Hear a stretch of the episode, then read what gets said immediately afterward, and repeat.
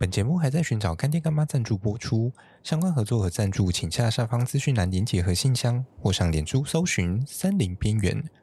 本广告由森林边缘的森林系边缘人提供。Hello，大家好，欢迎回到深夜时间，我是语音。这个礼拜呢，我们跑出来跨年，所以我就找了一些新朋友来陪我录这个礼拜的节目。让我们欢迎新朋友，Hello，Hello，请问这个节目，哎，这这个礼拜的节目我要怎么称呼你？呃，K 先生，好，K 先生，为什么？因为在高雄吗？还是你要本名露出也可以？还是不要本名好了？好的，K 先生好像不错。还是你要用英文字母的开头？你的英文名的开头也可以，哦、那可能 A 先生听起来还蛮 A 的，怎么办？蛮符合我的人格特质。哦，所以这个礼拜是十八禁态是吗？没有，没有。这礼拜我们请到了 A 先生来陪我聊一下，因为他对于森林系完全不懂。对，对，所以那我就觉得，嗯，这是个非常好的机会。可以让我重新认识一下大众对于森林系的感觉，这样，对啊。好，今天你有什么特别想聊的吗？其实我们刚刚已经聊很久了。对，对，我们可以继续刚刚的话题。好，刚刚原本在聊什么去了？我想一下，刚刚是从大麻开始。对，一个莫名其妙，他就问我说：“你会想要吸大麻吗？”然后我就，我那时候原本还在收一些就是室外的声音，这样。然后搜一搜，他突然问了这个问题，我就跟他说：“等我一下，我先把那个录音机先关掉。”然后结果没想到，呃，我自己在节目上就嗯。然后他刚刚问了这个问题之后，我就想说：“嗯，对，其实还蛮详细的。”因为其实如果大家之前有听节目的话，其实就大致上可以理解我对于看大麻的看法。其实它就是一个比较。接近药用的一种植物嘛，那它之所以会变成毒品，很大一部分就是因为美国的毒品战争，然后就莫名其妙被拖下水变成了毒品这样。啊？美国毒品战争是什么？就是美国当初在二战的时候，二战之后，然后那个时候就是原本在对于那种，我记得它它有好几个背景因素。一部分是包含了那个时候墨西哥人，因为呃他们需要大量的劳工嘛，那墨西哥人在那时候相对于美国人来说，他是一个比较低下的阶级，然后大麻那时候对于墨西哥人来说，它是一种娱乐用品，对，那你就会觉得哦，那是一个低俗民族民族在使用的东西哦，对，那所以有一部分就因为这样，所以。美国政府那边算有点讨厌大麻这个物质，对，然后还有一些背景是，当时他们刚成立了所谓的，我记得是缉毒局的前身吧。那这个单位当时要对付一些比较上等的毒品，我记得是安非他命那一系列，还有鸦片那一系列的东西，对，所以他们就成立了这个局，但是。当时的那个局长，我已经忘记他的名字了。反正他就是首那个当时的首脑，也是让大麻成为这个其中一个受害者那个祖先这样。对，那也因为他，他为了要做出一些政绩，所以就把一些嗯、呃、相关的药品全部都拉下海。对啊，那一路到了一九七零年代，相关的国际法案在联合国上线之后。啊，全世界也不得不跟进，所以就变成现在这副德行。全世界对于大麻就是有这样子的一个看法。然后到了前几年开始，对于一些迷幻类型药物的算是误解的解开嘛，因为从两千年之后啊，开始有一些科学家他们重新要去认识这个物质，它在医药上的研究的用途。对，因为原本。这个东西，它在一九六零年代的时候研究非常的兴盛，据说一年好像有几百篇的 paper 一直生产出来，这样完全是一个 paper 制造机。哇哦！对啊，然后到现在就是重新再度推动研究之后，就发现其实他们就发现到说，这类迷幻药对于中重症的忧郁症有一些非常好的效果，而且这个效果是大过于现有的这些药物的。对，嗯、所以像我记得是今年吧，哎，应该说去年嘛，没有，还没过年，对，还没有跨年，对，就是。在今年八月，二零二三年八月的时候，澳洲那边也通过了，就是把这类迷幻物质拿来作为作为作为那个什么呃中重症的忧郁症的一个用药，这样。嗯，好，那科普的部分就先到这里好了。好，一个不小心就讲太多了。不会啊，我觉得很棒啊。刚刚有讲到那个制裁所嘛，就是呃，它是一间公司嘛？还是说？它是一种产业，呃，制裁它本身是一个传统产业的一环，哦、对。然后制裁所的话，则是一个我们前几天去采访的一个算品牌嘛，嗯，对。那他们公司名称我记得好像叫什么爱慕者。巴拉巴拉，我忘记看第五字了，我要回去法柜。业配失败。对，对不起，我回去再重新剪辑。哦，对，那就是他们虽然说讲呃制裁，制裁其实它会分好几个阶段，就是你可以去想象说，早期有一根非常大根的原木，那原木它可能砍下来之后，它会需要干燥。干燥完之后要去裁切，裁切成你要的形状嘛。可是你切完之后上面一定会粗粗的，所以它会需要打磨。然后打磨完之后呢，你可能有时候会需要一些保护的漆料，那你就会需要上漆。对，那上漆完之后，最后拿到你的手上，它就会变成你家的可能桌板啊，或者是家具。哦，对啊。制材它就是其中的一个过程而已。哦，了解。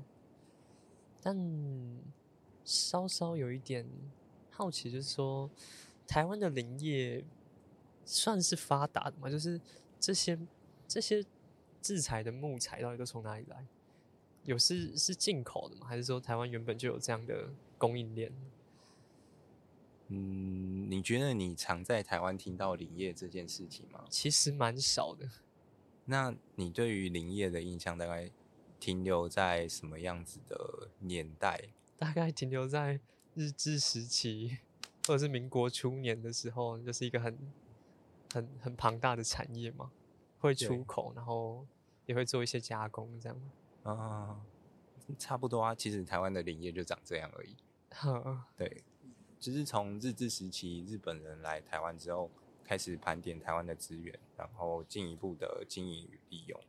到了民国时期的时候，他们需要大量的金钱嘛，然后以反攻大陆。嗯，对，那砍伐台湾的山林进行出口这件事情，就是一个很重要的经济来源。对，不管是中高海拔这些块木也好，或者是低海拔这些樟脑，然后到后面提炼成一些赛璐珞或塑胶的东西。嗯，对。在当时都是一个非常重要的产业，可是，一路到了一九，我记得八零还九零年代吧，禁伐令开始。哦，对，禁伐令开始之后，你就会发现，接下来就再也没有听过台湾有林业这回事了。对，对，所以，那这些制裁所的木材到底都从哪里来？所以呢，这些制裁所的木材呢，失去了台湾本土的供应。之后就只好转向国外寻求木材的进口。哦，对，因为有他们，呃，应该说有国外的一些木材的供给，才让台湾这些中下游的产业链可以勉强维持继续生产。对，哦，这算是一个我觉得算非常不容易的一件事情了。所以可以说，就是其实这些产业现在是很危险的嘛，就是已经快要没命了的感觉。嗯，如果你看的是整体林业的话，我觉得确实，它到了近代，它完全就是断了半条命啊。Oh. 因为你在台湾几乎是没有原料供给的。哦。Oh. 那只要今天你跟大陆打起来的话，那台海周围不会有任何的补给运输船进来。你所有的木材相关产业链都会停摆。哦，就等于说，一旦打起仗来，最大的危险就是你上厕所会没有卫生纸。哇哦，这个这个比喻还 这个很实际吧？很实际，真的。对啊，那也就是说，为了让我们即使面对一些战争的危机的时候，还有卫生纸有机会可以用，所以我们近几年，呃，从林务局开始到现在的林业署，就比较积极的在推展所谓的国产材元年，要重新利用台湾的木材。哦，对，虽然台湾的木材目前拿来做做成纸浆、制作卫生纸的这个比率还不是很高。哦，不过就是。怎么说？就是这些自然资源好像都是会消耗的。就是以鱼类来说，就是说，呃，就我比较清楚的淡水源，就是有人说到二零七零年，大概有百分之七十的淡水物种会消失，然后资源量也会减少很多。就是不知道，就是森林这种，呃。就拿木材来说，这种资源量在全球的趋势是有在下降，就它的资源量有在下降。我觉得这个倒是蛮有趣的。诶，你可以先讲看看，以淡水鱼来说的话，为什么到了二七二零七零年，它的总量会消失百分之七十？嗯，它嗯、呃，那是一篇论文啊，就是它的立论主要是来自说未来这些。气候变迁，然后再加上人为的呃饮水啊，或者是说一些一直工程啊，去破坏河道这类的行为，然后就会造成这个河川的水量减少，然后就是鱼的生存栖所就会越来越少嘛，就是嗯，然后就间接造成物种消失这样。他的理论是这样子，因为他还有做一些模型的模拟说。就是在未来大概会有哪些地方的河川会直接不见，然后就会有哪些物种消失这样。哦，对啊，主要是栖地减少的关系。对，不知道木材会不会有一样的状况？因为感觉现在滥垦滥伐越来越严重，就是都变成经济作物的感觉。如果以全世界的视野来说的话，确实是如此，尤其是在热带国家。好。目前危害最严重的大概是棕榈相关的产业，哦、对，因为棕榈油它其实是一个非常万用的东西，哦、你大概翻开有八成以上的化妆品都在使用棕榈油，哦、甚至连一些食品用的油也都是以棕榈为主，所以它的经济利益非常的庞大，对，那也就造成说在这些热带国家种棕榈，它的经济效益比。种植或保护这些森林，在表面上看起来的利益还多太多了，对啊，所以就变成说，在这些热带国家的森林面积一直减少，然后棕榈面积一直增加。可是回到一些林业相对发达的国家的话，其实它并不是这么一回事。对，尤其像这种日本啊，或者是呃美国，我不太确定。对，因为美国有时候那个根据产业的发展情况，有时候会有高有低的。对，嗯、但我知道像北欧国家，他们其实整个森林的面积或者是整个蓄积量也是还是有在持续增加的。哦，对啊，还蛮酷的。就是我觉得可以从一个不一样的角度来说，就是当有一些资源啊，人类会需要的时候，他们就会去保护和。限制它，嗯、对，就等于说，你今天为了要能够有卫生纸使用，你就会去大量的维护这片森林，或者是去建制建造这些森林。嗯，那假如说你今天热带雨林它的一个生产价值高过于棕榈树的时候，那是不是热带雨林很自然它就会长回来了？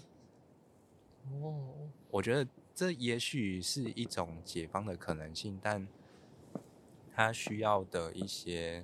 背景或者是相关的知识还需要非常多。哦，对。可是回到，呃，回到台湾的一些物种身上啊，有时候我们会很积极的想要去保育这些山上的物种，然后希望它可以不要被滥垦或滥伐。嗯，然后甚至像兰花好了，兰花其实它面临到的野生的盗采的压力很大，哦、因为它很稀有，一颗可能你从野外采起来采回来就是无本生意，一颗卖几万块都有嘛。哦，对，对。可是假如说它今天变成商业化的东西，像蝴蝶兰一样，一颗两百块，你还有必要去外面采吗？对啊，嗯、你去外面你要采不知道几颗，它才会变成这个这个好几万块。可是如果说它今天已经变成一个相对商业化的一个产业的话，其实大家就不会想要去采集野外的东西啊。因为我在实验室，我在温室里面种的比你还好看，比你还大颗。嗯，这倒是真的。对啊，所以我其实也蛮好奇，如果说像回到你比较熟悉的淡水鱼的领域的话，那。会不会也有机会可以达成这样子的一个目标啊？哦，这是一个很好的问题。感觉拿就是比较经济性的鱼种，比方说像白鲳，在这几年吧，就是二零一八年开始，就是白鲳在中国才真的有人工养殖成功的案例。嗯，所以就是可预期的未来几年，可能它的。消，嗯、呃，就是它在野外的受到影响程度应该会减少，因为实验室可以养了这样子。对啊，就是这种类似的概念。对，因为像我知道，呃，几乎每年到过年的时候，白鲳的价格都非常高，对，对不对？都是天价。对，所以未来可能就是会变得比较没有那么昂贵这样子。欸、然后也保育野外族群。那像白仓过去它并没有被这样子商业化的原因是什么？呃，就是很很难养，很敏感，就是他们不管怎样都会死掉。就是而且好像喂的方式，也就是让科学家很头痛这样子。哦，就是说他们只会喜欢在水层中间，他们不管是。水表的那种浮性饲料，或者是沉底的沉性饲料都不太吃，所以要刚好浮在中间的那一层。对对对，你就可能要拿个什么东西罩子给他们放在那边吃，他们才吃得到。就跟那个海参馆喂食秀吊着的那颗高丽菜。对对对，那种感觉。哦，好酷哦！然后，所以他们呃，大陆那边他们就是刚好前几年有，有做出这样子的一个突破。嗯，对。哦，也蛮有意思的，就是确实只要商用之后，好像，呃，就是野外也会相相对受到保育吧，我觉得。可是其实，再换个角度来看啊，当有一些东西商业化之后，你要担心的就不是野外族群问题了。例如说，嗯、呃，我知道有一些那种箱网饲养的鱼类，嗯，他们。其实，在整个饲养或繁殖的过程当中，它所造成的一些排泄物的污染啊，哦，或者是一些营养物的污染，也是蛮严重的。对，对，所以我觉得有时候，嗯，看起来好像阻止了一个危机，但又会有另外一个危机。对，对，这就是我觉得有时候就是要想办法去取得平衡的地方。哼，哎，这样子我就很好奇，像是。兰花的养殖会造成什么额外的问题吗？比方说，这些这些物种可能会跑去跟野外族群回交，去污染他们的基因之类的吗？我确实有怀疑过这一类的可能性。对，因为兰花它本来就是一个花粉可以飘，应该还蛮远的东西，而且它的种子非常的细小，就跟灰尘一样。那你就知道灰尘只要一个台风来，就不知道飘哪里去了。哦、对，对啊，说不定哪哪一次台风来吹倒几个温室之后，那个台湾山上就多多了几个稀有的品种。哦，有可能，还蛮有趣的。对，可是我觉得比较难的部分应该是这些品种啊，它有时候。要跨年是不是？新年快乐，Happy New Year！还有哎、欸，好可惜哦，只看得到后面的。对啊，好好笑。这这过十二点哦。对啊，十二点，刚刚好十二点。哇哦！录到十二点。这是一集录跨年的节目哎，我真的，好酷哦，还蛮好玩的。这附近没有一些比较大的烟火，我觉得比较可惜。对啊，不知道大家听不听听得到那个，就是在麦克风或声音的底下有一个比较低鸣的鸣笛声。好像是海上的船，他们在庆祝跨年吧？我觉得应该是。我拿我的指向性麦，看能不能收得到。好啊。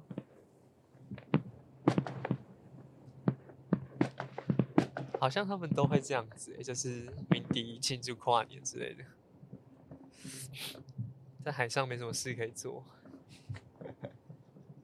他们不是在海上捕鱼的渔船吗？不知道啊，或者是货轮吧，我猜。酷欸，真不愧是港都，好好笑，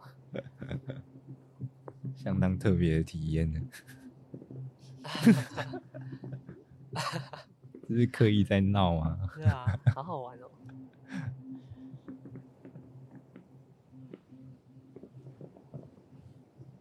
还蛮有趣的。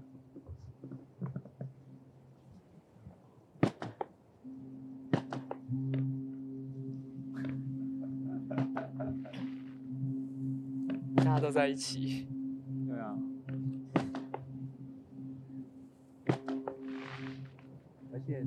上那个船是在闪灯吗？可能哦。要过去看吗？要吗？是要放着吗